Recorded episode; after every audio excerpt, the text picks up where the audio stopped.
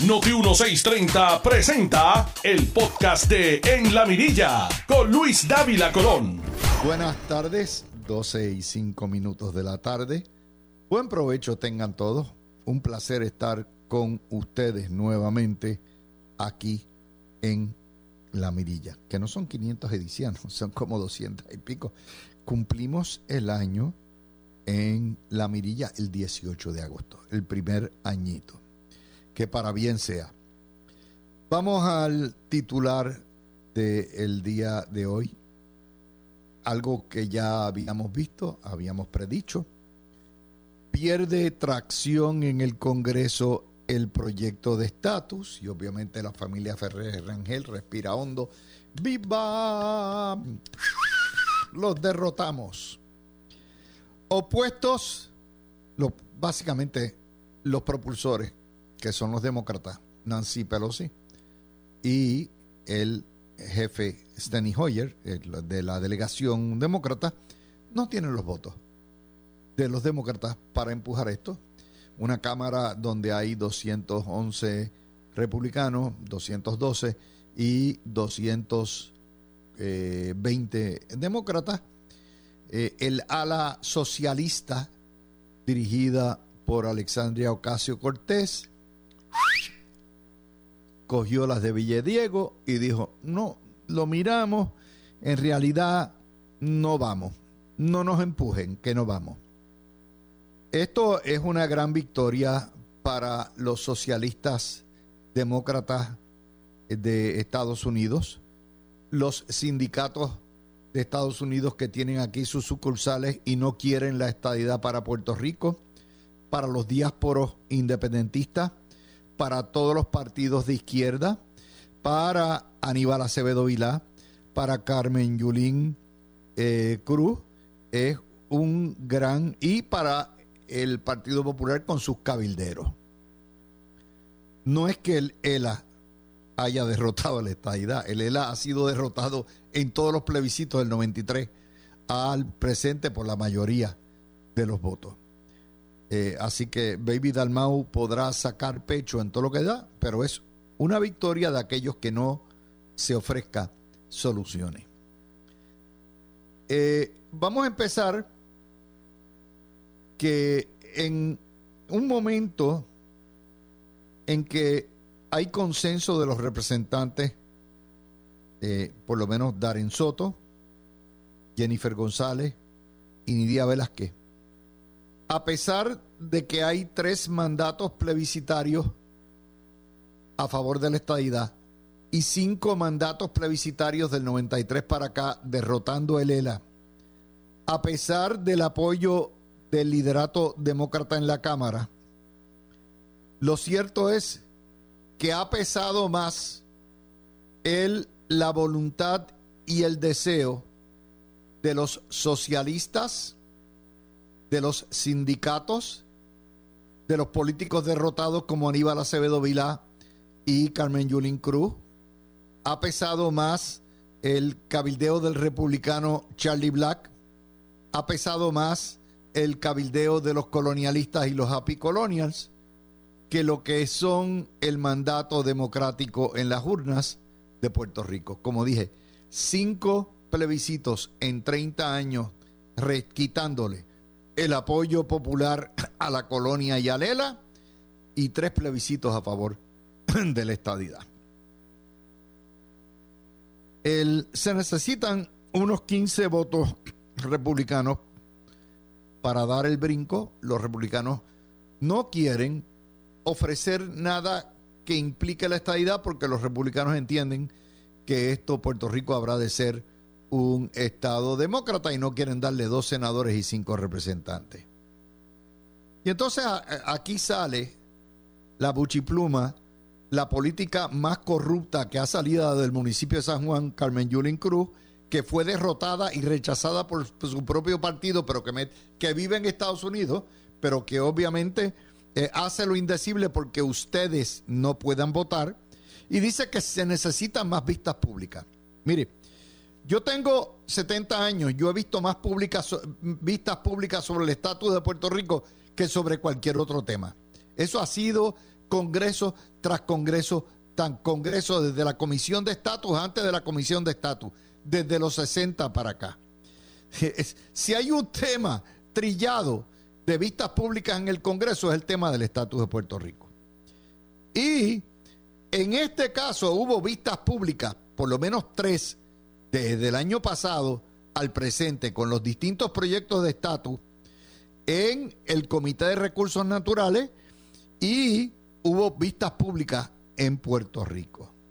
De manera que esto ha tenido vistas públicas a todo lo que da.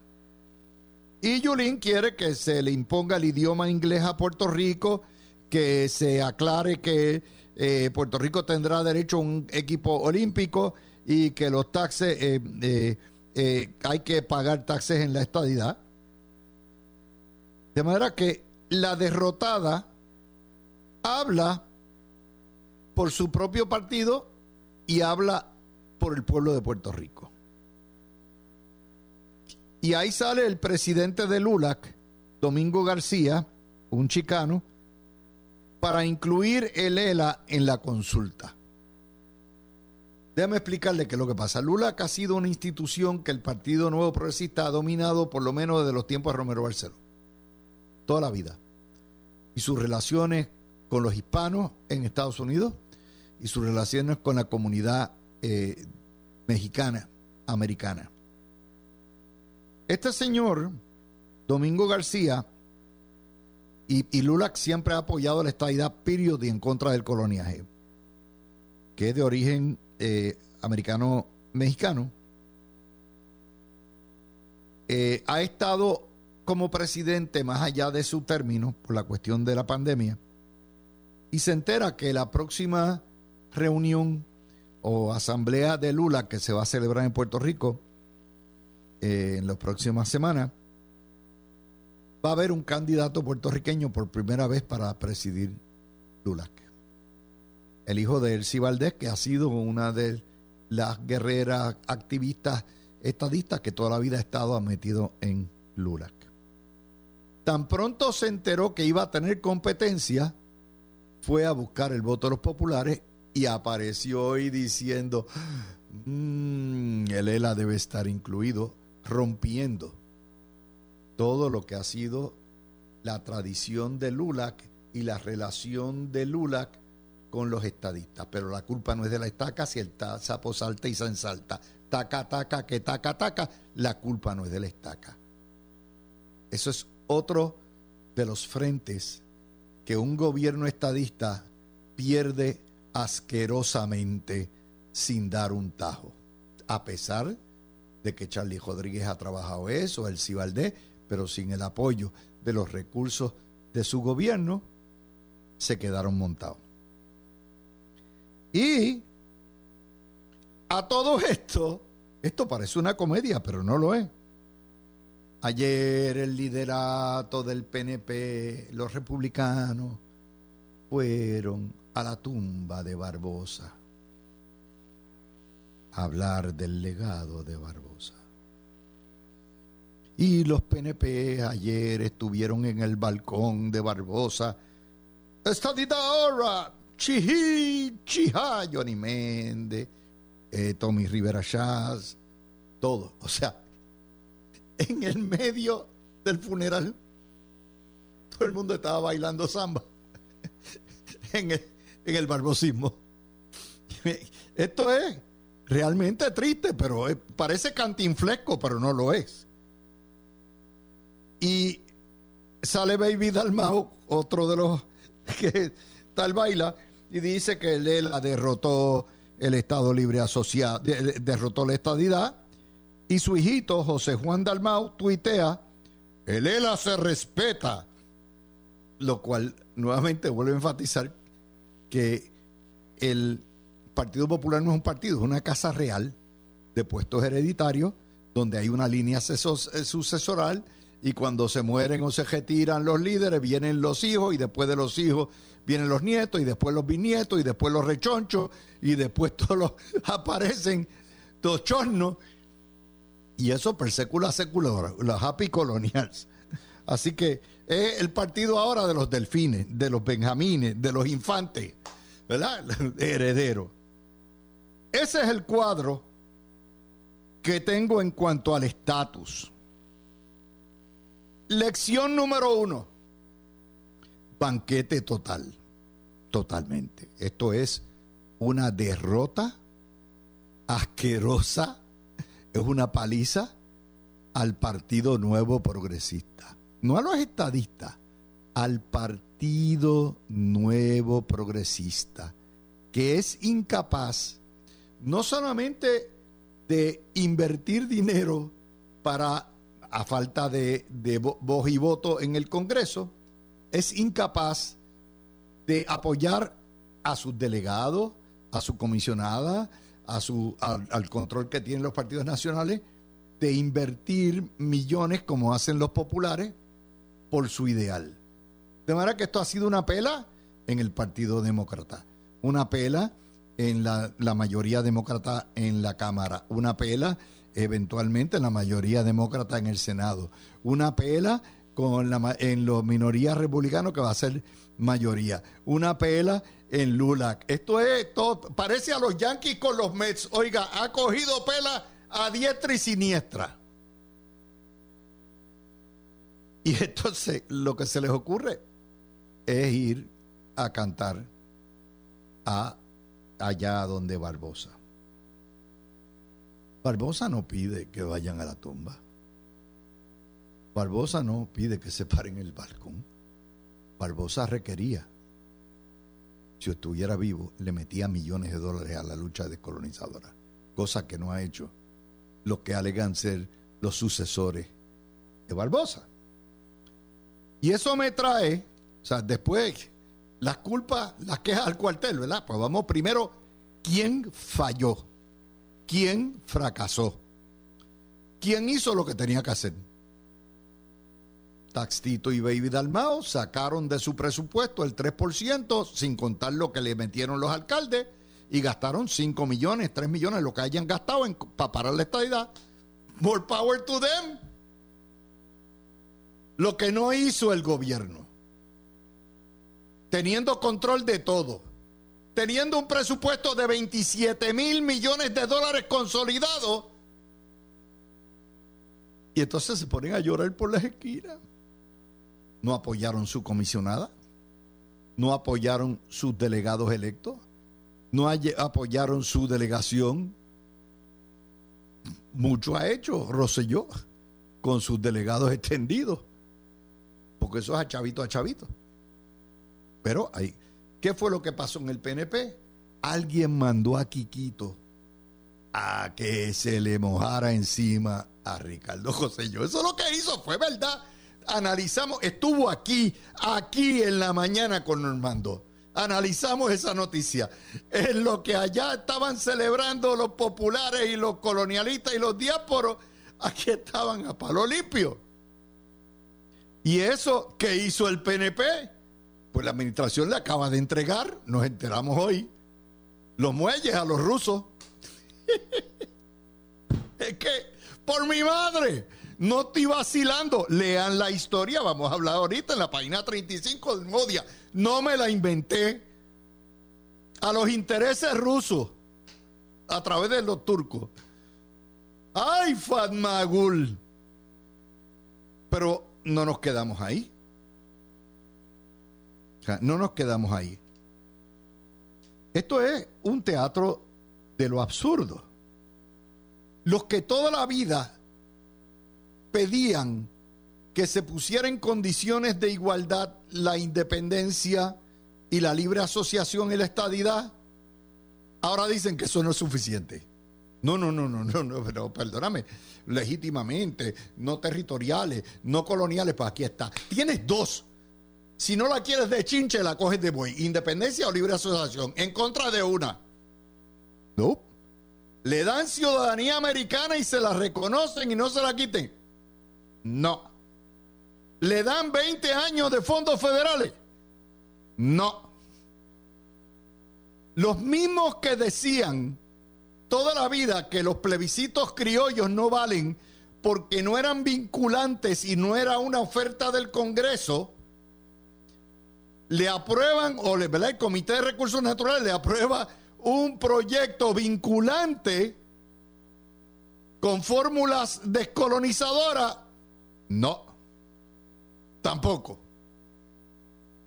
Tampoco. No es suficiente. Hay que hacer más vistas. Los que toda la vida se le han mentado en la madre a la colonia, ahora de momento, no, no, espérate, espérate, espérate, espérate, espérate.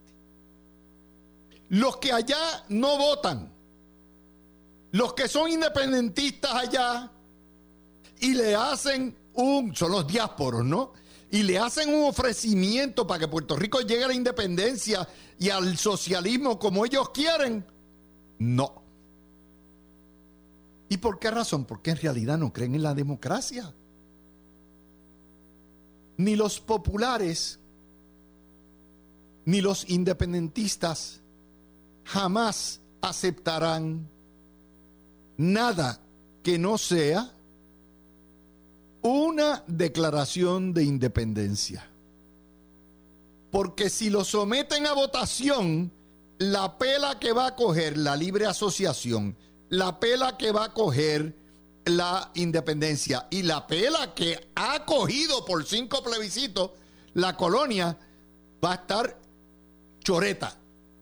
Por lo tanto, juegan el juego democrático de la lengua para afuera. Y cuando llega la verdad de honrar los plebiscitos anteriores o de aceptar un plebiscito vinculante, lo torpedean porque no creen en el proceso. Y no creen en el proceso porque es un proceso donde ellos llevan todas las perder por más concesiones que les den, por más ciudadanía americana que le den, por más fondos federales, por más transiciones, por más ayuda, se la ofrecen en bandeja de plata y dicen que no porque no creen en esto. Aquellos que saben que van a perder nunca se someterán al veredicto inapelable de las urnas. Por esa razón no aceptan el veredicto inapelable de las urnas en los últimos cinco plebiscitos y particularmente los últimos tres. Por lo tanto, todo es una charada y dicen que los defienden a ustedes.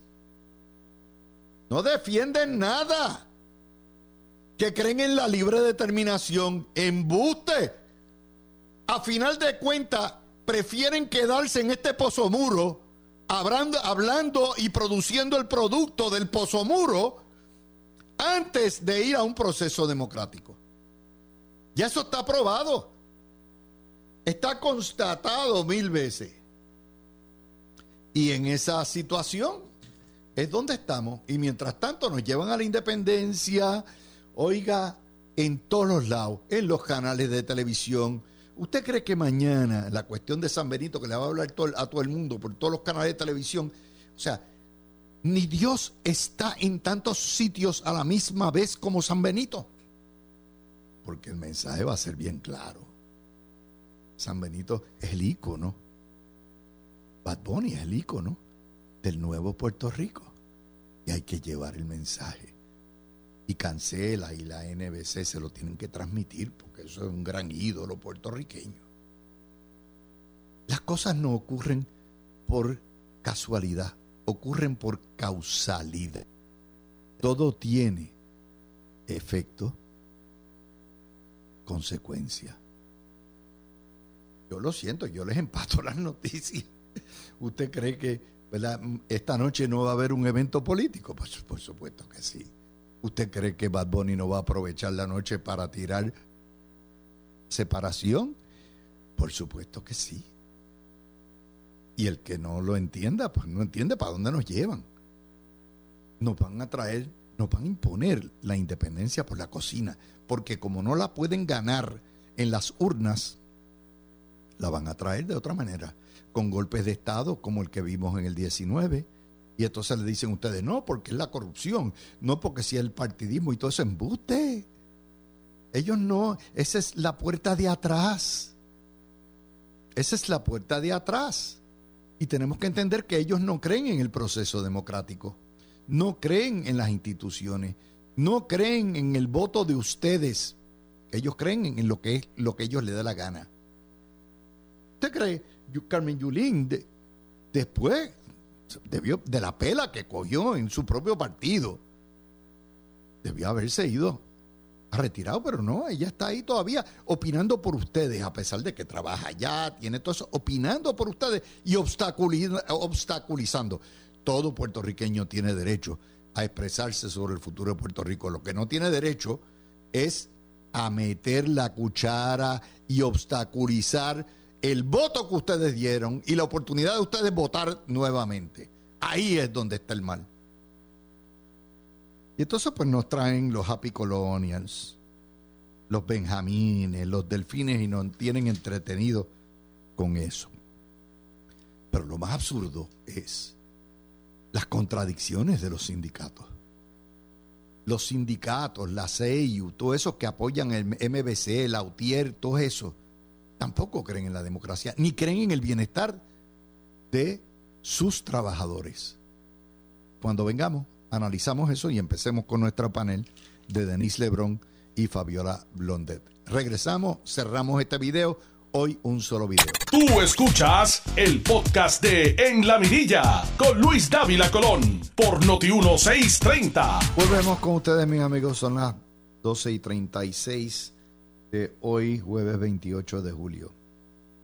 Vamos a hablar un poquitito de las contradicciones que se dan en este país. Yo les estaba explicando a ustedes las contradicciones que se dan.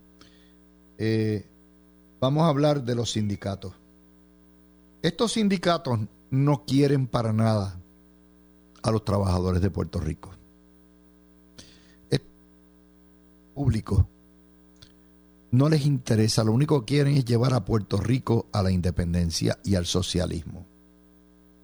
Los sindicatos opuestos al proyecto de estatus, porque incluye la estadidad, están opuestos a que el pueblo de Puerto Rico se le conceda un estatus de integración que conllevaría entre 10 mil y 12 mil dólares, eh, millones de dólares, 12 billones, entre 10 y 12 billones adicionales.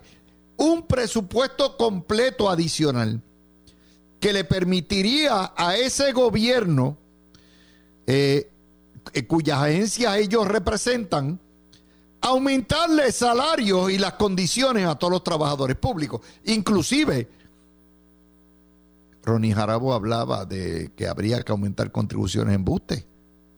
En buste, Ronnie, tú lo sabes. Si entran entre 10 mil y 12 mil millones más, Puerto Rico puede darse el lujo, si le da la gana, de quitar la contribución individual sobre ingresos de las personas que ganen menos de tal cosa. Pero nuevamente, los sindicatos no. Esos sindicatos están opuestos a que Puerto Rico reciba trato igual en Medicaid. Es decir, que lo que fue el caso Baello Madero, que sus propios, sus propios empleados, sus propios miembros no puedan beneficiarse del trato igual. Esos sindicatos están opuestos a que los unionados en Puerto Rico, los miembros de la UTIER, de la GEN, de todo eso, puedan votar por representantes y senadores en el Congreso. Los mismos representantes y senadores que ellos allá tienen en la diáspora y llaman para que bloqueen la estadidad. Están opuestos a que haya por lo menos 3 mil a 4 mil millones de dólares más para que haya planes de salud mejor y se puede incluir más gente, incluyendo muchos de los trabajadores. Están opuestos a más dinero para los convenios colectivos. Están opuestos, obviamente, a lo que haya más dinero para médicos, hospitales. O sea, todo lo que están haciendo los sindicatos, la CEU, toda esta gente que no quiere que Puerto Rico vote, es contrario a los mejores intereses del trabajador puertorriqueño. Y eso es una realidad. Y empiezo obviamente, como todos los jueves, con mi querida Denise Lebrón. Adelante, Denise. Muy buenas tardes, Luis, a mi amiga Fabiola a todos los que nos escuchan. Mira, este, lo que estabas explicando es bien cierto. Acuérdate que los sindicatos se han movido por décadas eh, por una ideología y es no es otra que la supuesta independencia que nuestro amigo Franklin López muy bien le llama el separatismo. Y estoy bien de acuerdo con el punto de él porque él, se le llama él le llama separatismo porque la verdadera independencia no permite la intervención de ninguna fuerza extranjera en esa en esa nueva eh, en ese nuevo estado libre y soberano verdad en, en esa nueva nación libre y soberana y ese no sería el caso que están buscando estos sindicatos junto con el resto de los grupos eh, separatistas como el, el PIB y compañía, y todos sabemos que ellos lo que realmente quieren es no, no quitarnos del colonizador de encima, sino cambiarnos de colonizador. Y eso viene, digo, décadas, porque no te puedo decir que es de toda la vida, porque sé, sé de, de, de un familiar muy cercano mío, que fue mi abuelo paterno, que fue líder sindical de la Unión de Carpinteros y era estadista las primeras, los primeros dos sindicatos llegaron a Puerto Rico, Luis, fue la, Unión de Carpinteros y de Tronquistas. Y él fue parte de la Unión de Carpinteros, fue líder de la Unión de Carpinteros y era estadista. Y, y ellos velaban por el, el, verdadero bienestar del, del trabajador y ellos velaban que el trabajador se le cumpliera todo y cada uno de lo que estaba este, estipulado luego de que se, se dentro del nuevo trato, ¿verdad? Se establecieron todos esos derechos para el trabajador. Eso era lo que hacía eh, estas dos uniones principales que llegaron, las primeras dos que llegaron a Puerto Rico. Ya sabemos que de, de los años 60 para acá eso cambió muchísimo, Luis. Y eh, se convirtieron en una cuestión ideológica, en la punta de lanza del comunismo. Por eso es que ellos todos tienen la voz con el martillo. Por eso, pero fíjate, yo no, yo no critico a los sindicatos, por eso obviamente hay una contradicción en términos. Pero si son independentistas que se apoderaron de todas las franquicias sindicales en Puerto Rico y lo utilizan, eso es perfectamente legítimo. More power to them. El problema es de los de los de los miembros, los unionados que pagan las cuotas para que los lleven al otro lado. ¿Verdad? Aún eh, cuando ya hubo un caso que bajó que, que decide que tú no puedes este, utilizar las cuotas del, del sindicato para adelantar eh, cuestiones políticas. Y, la locura, o sea, yo soy de los que llevo las quejas al cuartel. Si esto le está pasando a los estadistas, es porque el gobierno estadista se lo merece. Y porque el gobierno estadista, si es derrotado, va a ser derrotado por los propios estadistas. ¿Ok? Y eso lo estamos viendo. Pues, yo, nunca he visto un hervedero. A los, Al PNP le van a dar la pela, no los demás, le van a dar la pela a los propios estadistas. Porque los estadistas no creen en el gobierno del PNP. Teniendo el poder, como los demócratas. 75% de los demócratas en Estados Unidos no quieren a Biden. Y no lo quieren porque ha deshonrado todas las promesas. No ha hecho lo que les prometió. ¿Es así? Así que, bueno, Vamos con Fabiola, adelante. Saludos Luis, Denis y a todos los amigos que nos sintonizan, como siempre contenta de estar con ustedes. Pues mira, eh, añadiendo a lo que menciona Denis, pues es importante ir a la raíz ¿verdad? de lo que son los sindicatos. Y ellos siempre verdad se proyectaron como la voz del pueblo trabajador recuerda que ellos tienen un origen comunista donde ellos eh, proyectan el pueblo trabajador son la víctima y ellos están siempre en lucha contra el opresor que es el capitalista siempre ha habido eh, esa siempre ha existido esa lucha de clases donde este, ellos quieren proyectar que la persona que económicamente eh, tiene mayores ventajas pues es el malo de la película, el villano, y el trabajador que, que trabaja ¿verdad? para esa persona o esa empresa, pues es la, la víctima, porque ellos no creen en, en, en, la riqueza del individuo, ellos, eh, ellos siempre están eh, luchando porque la riqueza sea distribuida, lo que la gente no entiende es que la distribución de riqueza es la distribución de miseria, y que el, el capitalismo, el sinónimo de capitalismo es que cada persona puede estudiar, tenga la capacidad de progresar, de superarse, de lograr metas, de lograr sueños, como por ejemplo personas que viven en residenciales, vamos a poner el ejemplo de Bad Bunny, que ahora creo que tiene un concierto, pues mira, Bad Bunny salió de un residencial no, público. Bad Bunny no tiene un concierto, eh, Fabiola. Bad pues, Bunny tiene un meeting para todo Puerto Rico.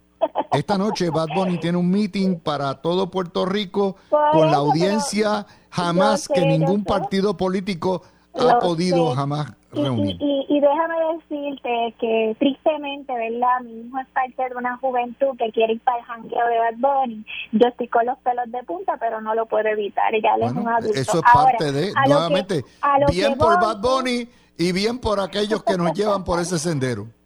Por eso, pero es importante que la gente entienda el ejemplo a lo que voy. Eh, una persona como él, independientemente del concierto que va a dar hoy o lo que sea, eh, sale de un residencial público, eh, él trabajaba como bagger, pero su talento o lo que, ¿verdad? O, el talento nuevo, ¿verdad? Porque cada persona interpreta lo que es el talento. Para mí, pues no no interpreto que lo que él hace es talento, no me gusta. Su, su estilo, pero hay personas que lo ven como talentoso, así que esas cosas hay que respetarlas. El detalle está que es multimillonario y eso es capitalismo. Capitalismo es que cualquier persona tenga la oportunidad de estar en lo más bajo y poderse superar de acuerdo a, su, a sus esfuerzos a sus talentos, a sus capacidades. Lo que promueven estos sectores comunistas es que todo el mundo por igual, o sea, que Bad Bunny jamás hubiera logrado la posición que tiene hoy día, el dinero que tiene hoy día y el talento que tiene hoy día bajo un sistema comunista como el que promueve estos sectores sindicales y eso es lo importante. Pero no me critiques a Bad Bunny porque Bad Bunny Yo no es, estoy Bad Bunny es un ente, es un emporio capitalista, sí, pero está apoyado por todos aquellos que esta noche pagan el concierto y todos aquellos que lo auspician y, por una firma comercial como lo es la NBC y Telemundo de Puerto Rico. Tienes que entender eso. Todos van en el mismo bote. Pero mira esto, mira el ejemplo que estoy dando. Él surge gracias al capitalismo, pero en su música promueve el comunismo. Mira la ironía cómo manipulan la mente de los seres humanos, utilizan, ¿verdad? A, artistas, a cantantes que tienen sus admiradores para manipular las mentes de la juventud, pero tengan en cuenta de que el logro de que hoy en día ese muchacho esté millonario es gracias a un sistema Está bien, pero Denise, Denise, eh, eh, Denise, mira, mira, yo cuando chiquito pues veía los picapiedras y los supersónicos, ¿verdad? Mira la diferencia, lo estamos viendo todavía. Estoy viendo los picapiedras y los supersónicos. Los, este, este bloque de diásporos, socialistas, sindicatos, políticos derrotados y populares apicolonials ganando, utilizando unas una herramienta de la democracia altamente sofisticada, utilizando millones de dólares de presupuesto, porque oye, los sindicatos tienen presupuesto público porque lo sacan de, la, de las pensiones ¿ah? y le ejercen allá presión a Alexandre Ocasio Cortés, que dicho sea de paso, vino aquí a, a reunirse y a hacer vistas públicas. Las vistas públicas que dice que está pidiendo Yulín las hicieron aquí y estaba Alexandre Ocasio Cortés. Bueno, pues todo eso ¿Y qué hacían los PNP? Pues les voy a contar. Estaban en la tumba de Barbosa y en el balcón de Barbosa ayer y los y el gobierno del PNP nos acaban después que nos engañó y nos dijo que no que no habían que estaban considerando de hecho el gobernador hoy dijo que no va a permitir la privatización de puertos eh, los cruceros si hay intereses rusos pues nos enteramos que Global Holdings el Frente de Accionistas Rusos se lo entregó este gobierno, la Buena Pro, no la Buena Pro porque no hubo concurso, fue un unsolicited eh, proposal, se lo entregó por 300 millones y hace más de dos meses esa aprobación, ese endoso del gobierno a, la, a, los, a los rusos está ante la Junta de Control Fiscal. ¿Vieron cómo es? Ese es el gobierno PNP. Perdóname, no me inventé la historia, está en la página 35 Fíjate, Luis, déjame traerte un contraste con eso que me acabas de comentar. 300 millones, ¿esa cifra te suena? Sí. Eso es lo que les aprobaron. Cuando estábamos en, en, medio de un caos por un eh, desastre, ¿verdad? Por un huracán, un desastre que tuvimos, que no fue provocado por nadie de ninguno de los gobiernos, sino por la naturaleza misma, fue un caso por ¿Qué pasó? Hubo una compañía que por solo 300 millones iba y estaba demostrando que iba a restablecer todo la, toda la energía eléctrica en un tiempo bastante corto comparado a la situación que habíamos sufrido. ¿Qué pasa? Todos los medios se le tiran encima a esa firma y apoyan que entonces otra firma... Whitefish se llamaba. Exacto. Y apoyan que otra firma, que es Cobra, que iba a cobrar precisamente eh, tres veces más no, tres no, seis. Cobraron 1.8 billones. El mismo FEMA, el mismo FEMA, ya vimos por qué fue que pasó todo esto. El mismo FEMA apoyó a Cobra y le tiró a Whitefish. Y no solo FEMA, también los medios. Yo no he leído un solo comentario negativo de esa de, de esos 300 millones que tú me estás diciendo con esto de puestos ahora con los rusos. No he leído un solo comentario negativo de los periodistas. ¿Me entiendes lo que te quiero decir? Sí, sí, no, lo, entiendo. O sea, lo, lo, que yo digo es, todas estas noticias están pasando al mismo tiempo.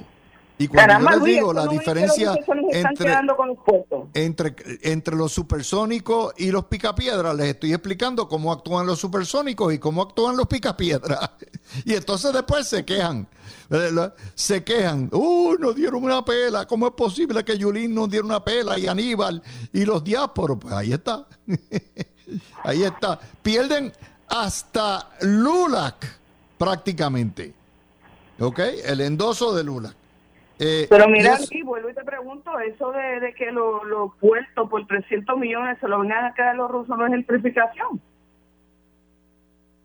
Bueno, yo es más que gentrificación.